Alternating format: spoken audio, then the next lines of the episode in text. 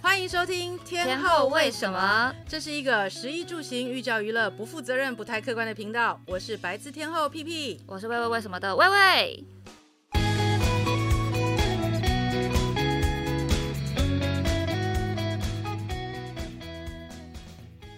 秋天的饭跟秋天的水再运回台湾煮成饭，对，哇，现在也太卷了吧！现在就是一个什么事情都要讲究一个很完美的状态。而且我这一趟啊去日本，我先去了仙台一个礼拜，然后后面又去了东京几天，然后发现说，因为我很久，我真的很久没去日本，我上次去日本是六年前，哇哦，你算是对台湾人里面算是真间隔很久才去日本的人、哦，真的，而且我甚至是第一点五次去东京，上次等于只有零点五次，我是去转机的，所以我这一次去日本，我很惊讶，我觉得有两个点吧。嗯第一个是东京。真的太大太好逛了吧！我竟然就是只有两天的时间可以在那边逛，我真的是觉得太可惜。迷迷失在这个东京里面哎、就对了。我真的是迷失，因为它每个区，你可能想说信义区你差不多逛呃逛一个下午，然后可能还可以到中山区去逛一逛，嗯哼没有东京的每一个区，你都可以逛个三四天，都走不出来，就是每个地方都好、哎你有没有想过，东京的范围是台北的多大、啊？好像也蛮有当然是出不道理的。来啊！但然后，但我觉得这个是一点，但另外一点是说，我这么认真的吃了几天，然后寿司、拉面，还有板前蛋包饭，嗯哼各种面包、咖啡我都吃了。你们知道我吃下来觉得最惊讶的事情，就是我觉得台北做真的好好哦，对，就是完全就呼应到我们之前讲东京那一集。我现在可以理解 P 姐你的感受，就是像我去吃板前的时候，嗯哼，我真的觉得我吃了一家板前，然后是嗯，它好像不是特别有名，叫五妹扎瓦，嗯，我在们巴丁知道啊爵，梅泽吗？看不懂，应该差不多是梅泽的感概五妹念。扎瓦。汉字应该是梅泽，应该对是梅泽。然后这一间是我一个 foodie 朋友推荐，说他很多那个 foodie 都会去吃这一间，嗯而不是其他一些比较有名的板前。然后我首先看到那个，我到我那天到的时候下大雨嘛，所以我就在在那个店门口躲躲了雨一下。然后在店门口的时候，我就觉得哎、诶我好像回到台北街头。他那个店门口 的装潢就是很像。一般会有那种木头的装潢，然后走进店里的时候想说，哎、这不就是店台北哪家哪家店的，就是也会长成这个样嗯子吗？然后开始就是前菜开始嘛，就每个的表现我都觉得哇，就是我是觉得好吃的，但是我没有经验。我觉得这次让我比较觉得特别的是，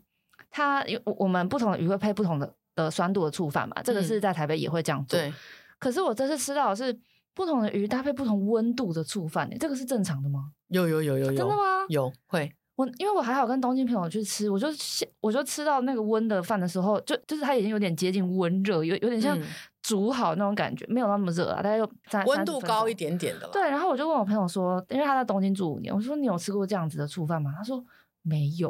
所以我今天就想说，对，正好要来问一下。有有有，其实我在东京的时候吃很多间也是会那个虾里，我们说那个那个握寿司的下面，对，那个饭叫做虾里。那虾里的那顾名思义，虾里就是饭一颗一颗叫做虾里。嗯那他们当然醋的放的那个多少会因为它的鱼种的不同而改变。对，那它的温度，其实我在刚第一次第一次吃到不同温度的寿司的时候，其实呃饭的时候我也有同样的疑问，想说哇，你今天的饭怎么这么热？对，但是后来我我问了他们那些主厨，他们就说哦，因为这个鱼呢本身它配热的饭会比较好吃。我发现它都是呃。这这个乌梅扎瓦，它的流派是它是比较清爽的那一种干贝、透稠贝类的那一种，它会配比较热的饭，哼，然后油脂比较丰富的，它会配呃温，就是稍微温度再低一嗯点的饭，那种味道比较重的，可能像那种小鲫鱼啊、青呃嗯哼秋刀鱼，它会配凉一点的凉一点的饭。对，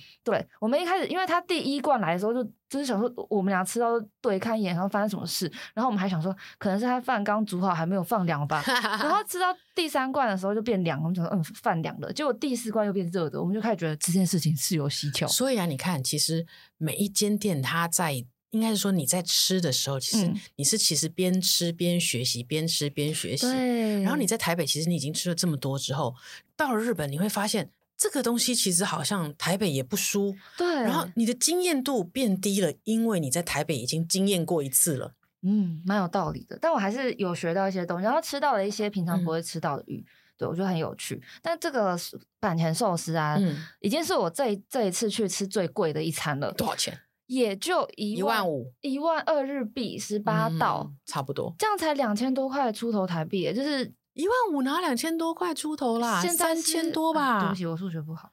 呃，三千多应该快四千吧？大概接近三千块， 3000接近块嘛接对不接近对三千块，但这已经是我吃最贵的一餐了，因为我这次去东京基本上都吃一些庶民美食。我觉得其实庶民美食对我来说就是很棒了。。对，而且东东京的庶民美食现在更庶民，因为汇率的关系， 真的，现在大家好像吃起来吃起来都像免费一样。就是宛若免费。像我去吃那个烧肉啊，嗯然后因为它那个、呃上面就写说什么黑毛和牛拼盘，然后写四千两百块日币，嗯我哼，们换算了一下，哎，都不到一千块，这个应该是单人份吧，所以我们就看着那个服务生说：“嗨，我们要两份。”然后服务生就吓吓到，他就一直狂挥手啊，“no no no no no”，他说：“你们就点一盘就够了。”我想说，不可能，一千块不到的和牛吃两个人吧？就那个分量上来，分量很多。然后肉质当然是我觉得呃普通，就是一般的，嗯，算一般好吃的和牛，但是这个价格真的超级惊艳。还有我那天整个就是为人超膨胀，后面还点了冷面，还有牛肉 汤啊，还有沙拉一，整个豪迈的点 下去这样子。整个吃起来好像人均也就才一千台币左右。因为和其牛、实欸，你想想看，和牛啊，所以它是在日本的啊，哦和嘛，，它那当地的牛是不是？对啊，那他要来台湾，他还要坐飞机，所以当然要价钱还要加机票啊，对不对？再加上现在日本的整个，我认为日本的经济还没有那么的回来啦，然后嗯大家出来消费的意愿不太高，真的。哦对，所以你会发现，其实好像现在比较好的餐厅啊，大部分在吃的还是观光客为主。嗯，那你说这些真正真正的这些你说的 local 的这些小店啊，他们本来在卖当地人的，那他如果不降价，他没有办法跟其他的店面竞争，嗯，这是一个很严重，现在日本很严重的问题。的确，而且我发现就是那些平价的店啊，其实以前都会觉得可能是观观光客会排队比较多，但现在发嗯现其实也蛮多本地人。对，对然后像我去吃了一家叫根丸花市还是什么，哦，你去吃了那间的乌龙面吗？它是那个回转寿司，哦，叫根丸花市银座。然后这个呢，嗯是我看一个 YouTuber，我最近很喜欢 YouTuber 叫在家做生鱼片，他就是一个生鱼片匠人，嗯然后哼他在东，就是他自己做了这么多生鱼片以后，然后我看他去东京，然后说这一家的回转寿司是他吃下来觉得 CP 值很高，嗯哼然后呃鱼料也真的还不错的，所以我那一天就是饿的半死，可是还在那边等，我等了十五号，应该还蛮快的吧，在日本排队超快的、哦哦，其实蛮快，而且他可以拿他，你可以拿号以后去旁边逛街，然后嗯就哼在银座嘛，你就是对随便去买个东西回来就差不多到你了。但我嗯哼那一天真的饿到就是整个完全没有力气，然后一坐下去，我真的 literally 那个回转寿司什么东西到我眼前我就拿什么。等一下，你现在那你那你这样不对，因为你你的你已经饿到一个不行，所以你对它的评价就会变得比较高，你懂吗？嗯，但我觉得它是真的好吃，因为它回转寿司那个菜，它有一页菜单可以、嗯哼哦，有中文、英文哦，所以你可以直接用，就是你可以用直接用点的，你不用嗯等它那边转转转。呃，我大概吃了十盘吧，我真的超饿 的。这十盘里面呢，我觉得大概有一半是不推的，但是有有一半是巨推。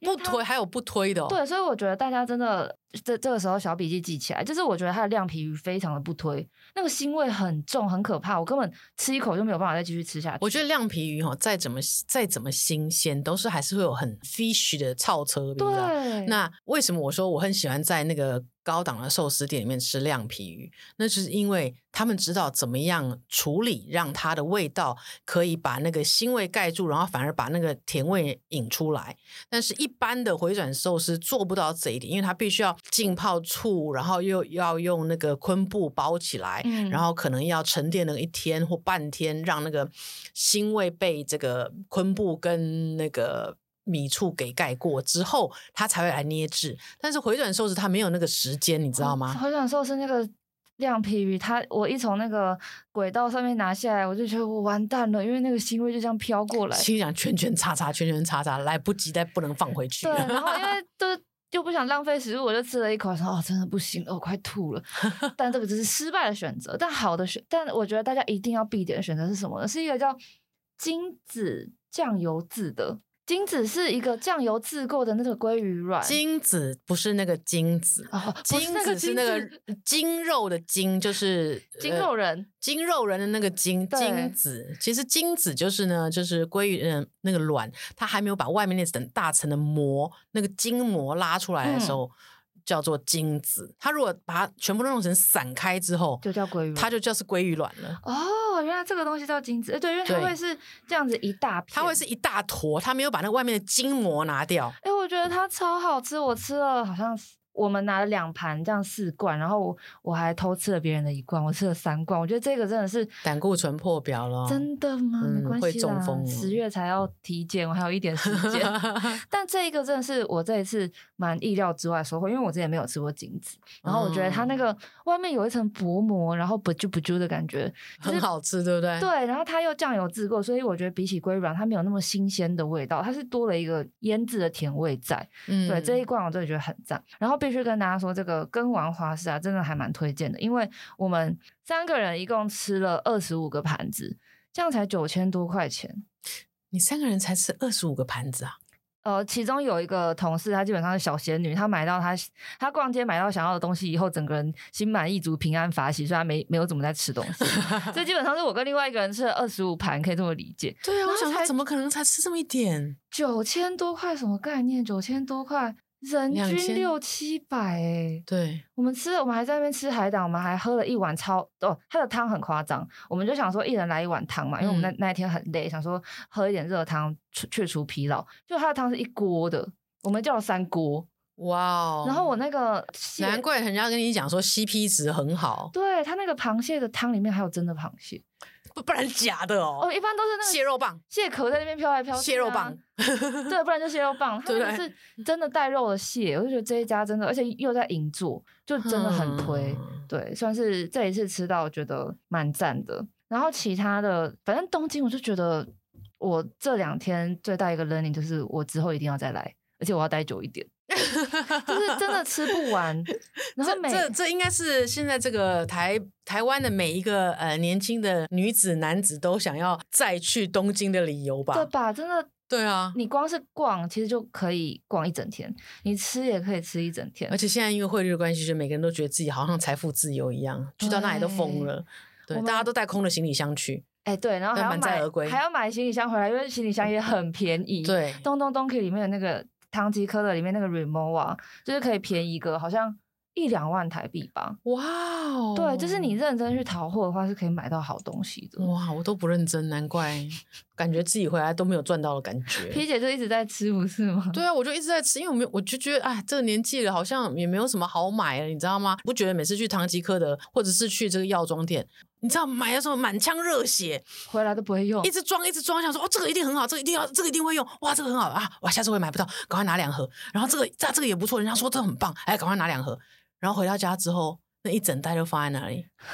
你知后道来都吗？送人，对，其实我买的就是在那个时候的热血沸腾。买的是一个气氛啊，因为大家都在买，对，大家都在买，然后买回来，我心想说，买这要干什么？买一罐就是两百块的精华液，我是敢擦脸吗？ 我也不敢啊，不然就把它开来擦脚。哎、我这一次去就是跟六年前非常不一样，因为六年前我就是一个进到唐吉诃德，我会在一楼那个零食区出不来的人，就我会拿个两两箱的零食，然后回来就慢慢慢吃，慢慢吃。但我这一次进去啊，我觉得我就是一个成熟的大人了，我直奔保健品区，拿了一堆保健品，而且还说哦，那个肠胃的要拿一点，然后那个什么那个想说身体是有多弱，买这么多。 哦，那边的那个保健品很便宜耶。对了，跟对台北啊相比较，现在再加上汇率的话，而且我竟然就只有买保健品， 就是我其他东西完全没有买。然后我就看那个，就觉得嗯，我这个好像有有有点空，还要买点什么。是想一想，又觉得以后好像还有机会来，好像也不用这么疯狂。所以就哎，我都买泡面回来。泡面，嗯，日本的泡面，就是当你觉得有点空的时候，就买泡面。你是说行李箱的钱不可以亏，所以我要拿对，我就拿一些泡面回来。拿一些占空间的东西塞满它泡面啊，还有那个酱油哦，还有他们各式各样的调味料。啊！我这次买了那个，对我买了很有趣的调味料，一个嗯叫 Lemonsco 的东西，那它是 Tabasco 的柠檬版那那个台湾有啊，啊？是吗？绿色的不是吗？八百公克的行那李在个这不上好面不好买啊，台台北有它上面还给我写濑户内海，然后我很开心，我还买了那个两罐，想说要囤一下哎、两罐。啊，你什么时候煮？你什么时候才要撒？哦，你这时候就说你会到，发现两年之后，他那两罐还在那。这时候就说到我跟那个 Lemonsco 一起买的一个东西，嗯，减了八十 percent 脂肪的蛋黄酱。嗯，哇 OK，因为我在台湾只看过减五十 percent 脂肪的，就是那个日清那个包 Cubic，呃 Cubic Cubic Cubic 那个对牌子。然后我那天看到有减八十 percent 脂肪，我想说好快乐，我就先买了一罐，就是吃吃看味道，哦，超好现在吃。不是有零脂肪的吗？但 Q 零零，脂肪的是好像是植，就是它是不同的那个啊工艺。我跟你讲，反正哦，要越不健康的，绝对越好吃啦。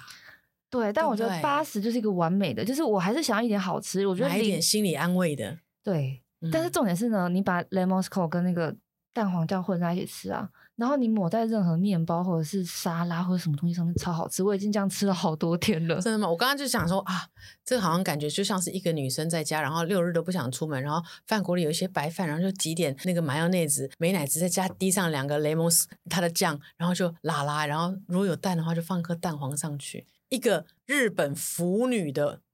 那个周末所以我是不是我食材呃食物，我现在就是日本腐女的状 态，因为我我是买这哦，我还买了一个那个片装的柴鱼包，超便宜的，一一包可能也就呃三十块台币之类的，可嗯是就很方便，因为一小包对不对？你可以每次吃的时候开一包。你知道我还就是呃还原那个猫饭，就是煮了一碗饭加酱油啊跟奶油，然后再把柴鱼撒上去，超好吃的。对哈、我好腐女的形生活形态、哦。哦哎，你不过你说到饭，你知道吗？以前我们那个年代哈，我在小时候，我们去日本，我们到了日本之后呢，其实没有像现在这么有钱，然后也没有像现在说知道这么多资讯可以去吃什么。我们那时候去日本最大的乐趣就是饭团跟白饭。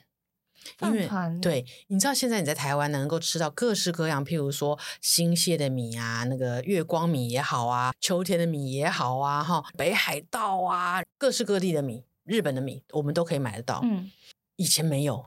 以前台湾那个时候连池上米都没有，嗯，台湾那个时候并没有鼓吹，就是说啊、种米啊，然后米的知识什么都没有。嗯所以其实我们在我在高中开始一直到大学那个时候，我们在日本的时候，其实最 enjoy 的就是吃它的白饭。我就是那个白饭可以配酱菜，我就可以吃掉一碗白饭。日本的米真的很好吃，对，可是其实，嗯，这几年呢、不要说这几年，这大概十年吧，呃，从月光米开始，已嗯经开始进口到台湾来了。然后台湾现在入手日本米其实越来越简单了。那在台湾，你其实也可以相对吃到非常非常好吃的饭。嗯那为什么大家现在去日本没有那种感动？就是因为你在台湾其实也可以吃到很好吃的米。嗯那除此之外呢？你知道大概在六七年前吧，嗯日本出了一个新的那个炊饭器，就是煮饭锅，饭锅那个饭锅叫做南部铁器。南部铁其实器听，起来是一种兵器， 对，南部铁器很有名，就是因为它是一个在做铁锅的地方，嗯很多人会用它的，很多厨师会用它的那个锅子，因为它是真的是纯铁下去打的，然后所以它的那个受热跟它的那个传导是非常强的。嗯，然后后来呢，我忘记是哪一排了，他把南部铁器跟煮饭锅合而为一，所以那个饭锅当时上市的时候，我记得非常的清楚，是十四万日币。好贵哦，对，然后这是我一般人家里会买的吗？还是营业用？嗯就是一般家里的，一般家里的，哦然后他已经就是他就是十四万日币，然后那个时候我记得我扛了四颗回来，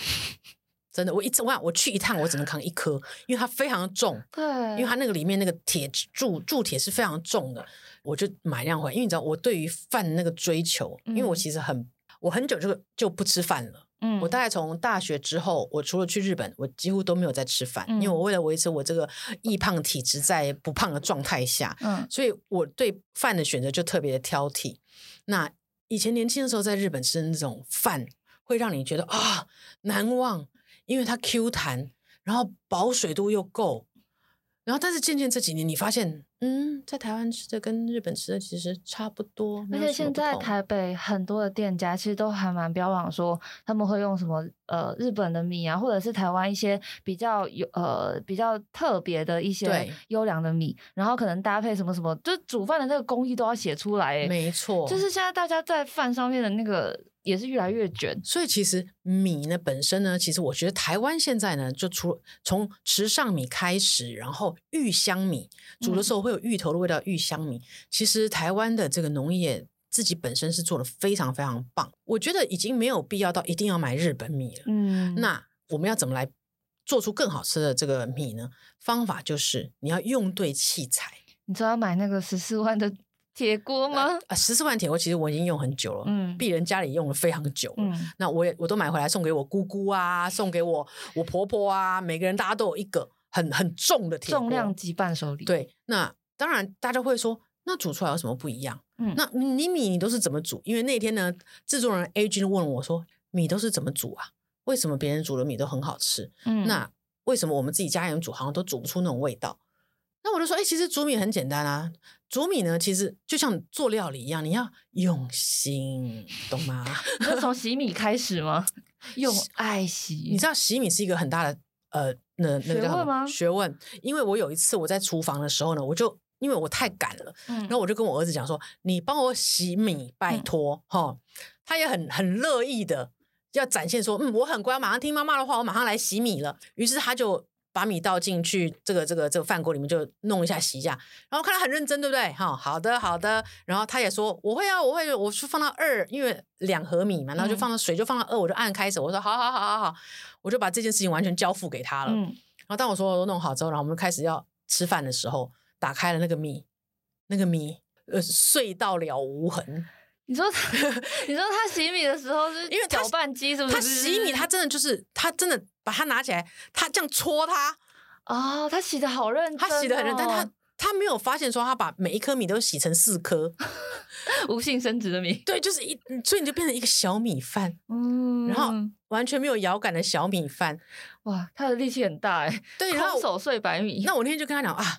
我说哎呀，糟糕，我说我忘了跟你讲了，你不能用手去抓那个米，你就是掏两下，轻轻摸它两下，然后把最外层的东西就是浮在上面一些白白的点点，你把它沥掉就好了。我说嗯你只要冲水两次，然后把它那白白米沥掉，然后你不要碰它，因为它非常脆弱。你就吼两下就好了。嗯，他不知道，他说：“哦，我怎么知道？你叫我洗米，我就用力的给他洗呀、对，然后那次之后他就知道，他说只能轻轻碰两下，然后洗两，而且你不能把米洗太干净哦，因嗯为你知道我这个洁癖人，我常常都会洗个三三十几次，你知道，因为我看到它有白白白的点，但其实那不行的。你其实洗米就是最多，我们家阿姨就说：“哎拜托你，你最多洗三次就好了，好不好？你不要把它洗得那么干 净。”我说：“啊，可是我好吧，好吧，好吧。”所以其实我平常在家我不不做洗米这件事情，因为我会受不了。 你会忍不住想要把它洗到没有任何透嗯白彻，色，对不我把它洗到透彻，但是那其实是最不行的，因为你会把米外面的一些营养分给洗掉，嗯，所以其实就最多就两次就好了。然后进去一件很有趣的事，你一定要泡它，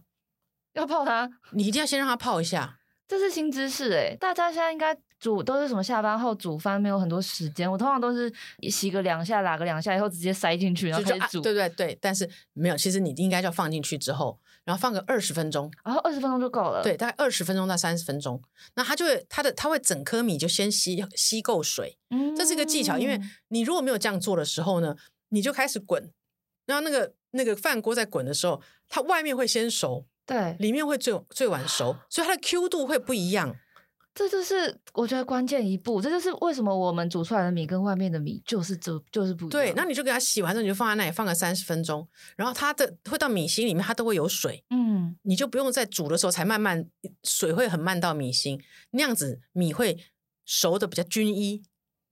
然后均一完了之后，你时间到了，你也不要开它。不是要打开来给它翻一翻，对对就对啊给它对，但你先先十分钟给它，嗯，然后让它哔哔哔的时候，其实它身上还有很多蒸汽。 OK，，对，你就十分钟给他，然后他就把那个蒸汽又吸回他的身上，哦，然后吸回他身上之后，你再打开来，你翻它，它才会整个就啊松弛的感觉，松弛，然后就蓬起来了。你如果马上打开它，水分还很多的时候，你会发现哇，我是不是水煮水放太多了？它怎么没有我想象中的粒粒分明？对，因为你要多放十分钟，哦，让它把这个水吸收，让它把那个整个身体里，对，然后它整个吸满之后，你再打开它之后，你给给它搅拌一番，吼起来那样一下，这个时候它顿时就会抒发，然后就又软又 Q，水分刚刚好，不会太烂。帮他总结一下，要煮出神之米呢，基本上就是首先洗米的时候，先掏个两遍，轻轻柔柔的，千万不要对捏它。再来呢，给它浸泡二十分钟以后，继续去煮。煮好以后呢，给它放个十分钟，哇、对好有耐心。然后呢，再打开来给它拉一拉，然后再给它放一下，对基本上这样就可以吃了。完美。其实最完美的状态就是像我家从小以前，我们要怎么样吃饭，我们家都是我五点大概五点五十五分，嗯，我就开始添饭了，我就添饭添给我的我的老姥爷啊，然后我的妈妈、我的奶奶啊什么的，嗯嗯我都添好，我坐在那里，然后六点他们入座，然后那个白米会刚好是温的，然后它会回 Q，有点凉，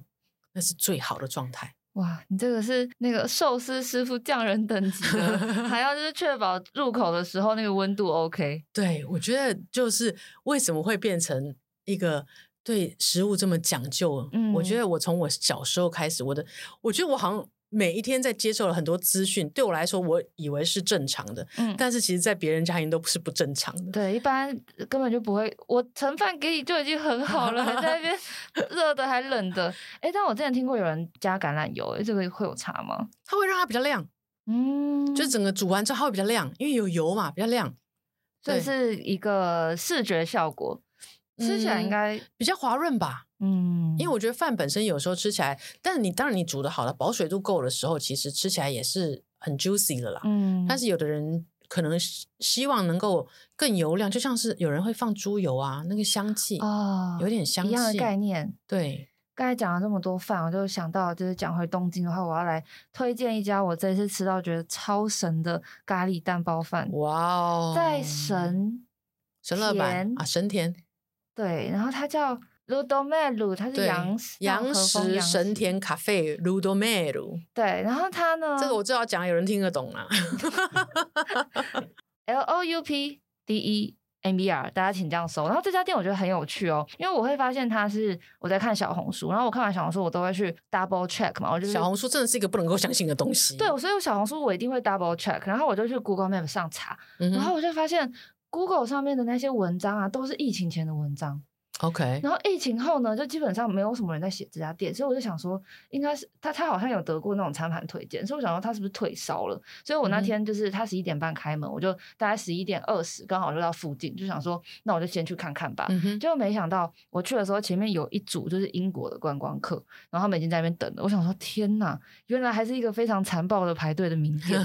然后大概十一点半的时候，他店里的呃十二个位置就是全部坐满。哇哦，对，他卖的东西非常的简单，就是咖喱饭，对然后你可以选择要不要加蛋包。嗯哼，可是它就是它的那个蛋包啊，就是非常它的体积其实算蛮大的，然后它嗯不是像现在很流行的蛋包饭是比较立体的，然后切开来会流出来的那一种，嗯哼，它是它的蛋包是走一个比较软趴趴路线，有点像趴趴熊，就趴在那个咖喱饭上面。嗯哼，但是我觉得它就是匠人厉害之处，因为你拿刀子划破这个蛋以后，它打开的那个形状正好是一个圆形，完美的覆盖住下面的咖喱饭。它那个直径都是有哦算过的诶、它切开来以后刚刚好完美的覆盖。我想说，天哪，这是科学吧？这已经不是食品科学了，这就是匠人的工艺啊。对，它就可以确保你每一口都是饭跟酱跟蛋一比一比一。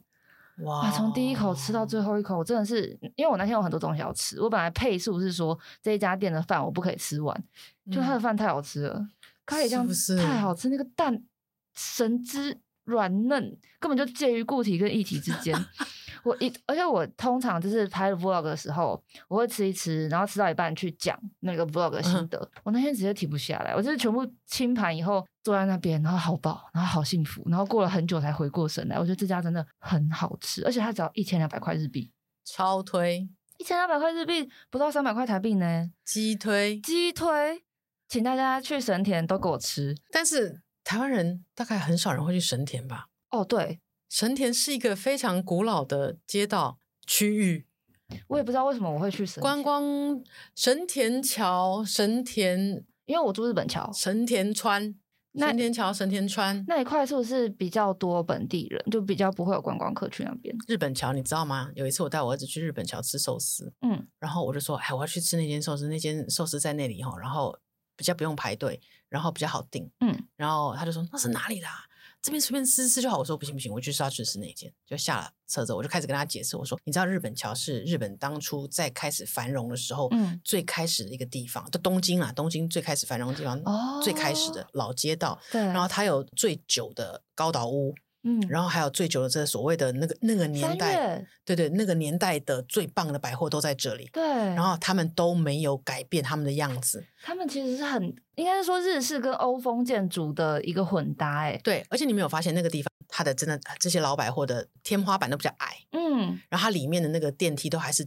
那种旧的雕花电梯。对，对，然后但是这这个就是他们历史很有名的，就是这个区域就对了。嗯然后我儿子跟我讲一句什么，你知道吗？你知道吗？我们从刚刚下计程车走到现在，我没有看到一个低于六十岁的人。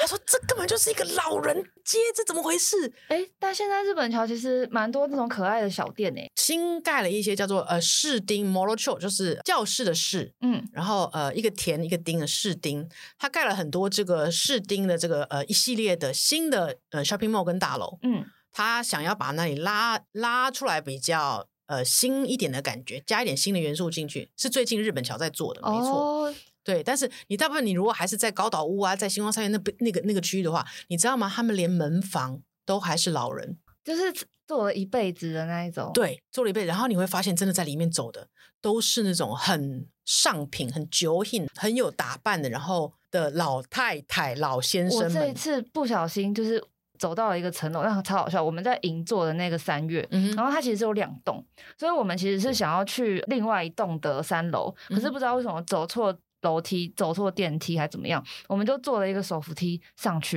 然后就发现，哎、那个灯光有点不太一样。它平常是那种白炽灯，比较嗯偏冷色调嘛。那边的壁纸都不一样了，就那边壁纸是那种温柔的你，有没有其实是瞬间，其实是你说穿越吗穿越了，穿 越了，穿越了。那边的壁纸都是那种温柔的那种浅的褐色，然后那个温那个灯光非常的就是温柔，嗯哼，然后里面的音乐瞬间变得就是蛮轻柔的，然后嗯就是全部都是那种珠宝店，然后我们就走到那边的时候想说，哎哎，我们的蛇令在哪里？怎么没看到蛇令？就那边清一色都是刚刚 P 姐说的那种非常就是很优雅的优雅的、很有气质的，看起来就随便可以刷卡个几亿日币的老太老太太们，们。然后我就想说，嗯哇，这来错地方 了。然后我们就在，我们还在两个人都不会讲日文，然后还在那边一直要问说我们到底要怎么去舍令。然后我们就一直在那边舍令 no，然后他们就会啊，